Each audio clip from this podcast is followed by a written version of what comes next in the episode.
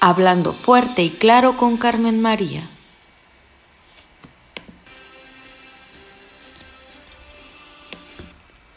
Hola amigos de la comadre, en el 90.7 FM de su radio les habla Carmen María Martínez, que como todos los días los acompaña en punto de las 9 de la mañana para mantenerlos informados. El día de hoy comenzaremos con unos cortos informativos que les interesará mucho escuchar.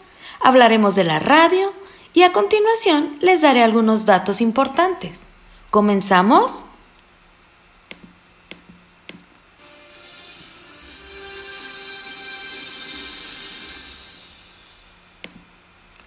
Cuando pensamos en radio, lo primero que se nos viene a la mente es ¿cómo funciona la radio?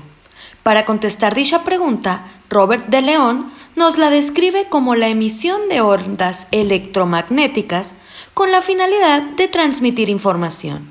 Existen tres tipos de radio, la digital, la radio por satélite y la radio por Internet.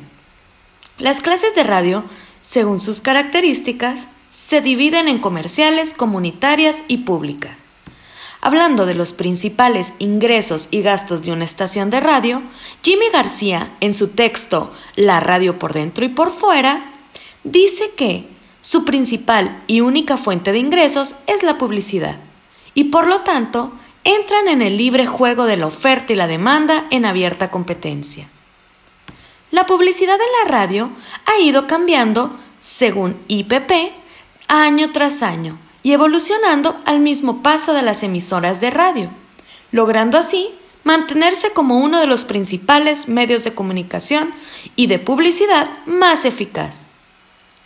Otra principal fuente de ingresos son los patrocinios, que según Gerardo Campos del grupo ASIR, asegura que tiene grandes beneficios para la marca que lo hace.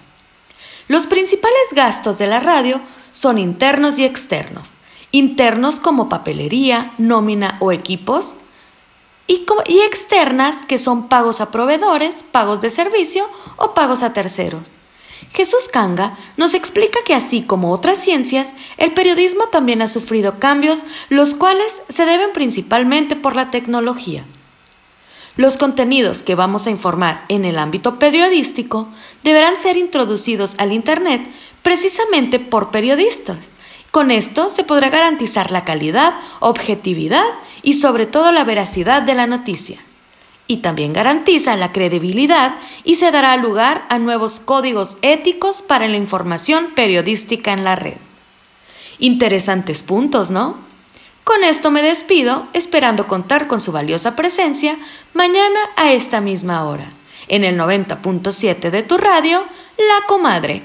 Nos vemos.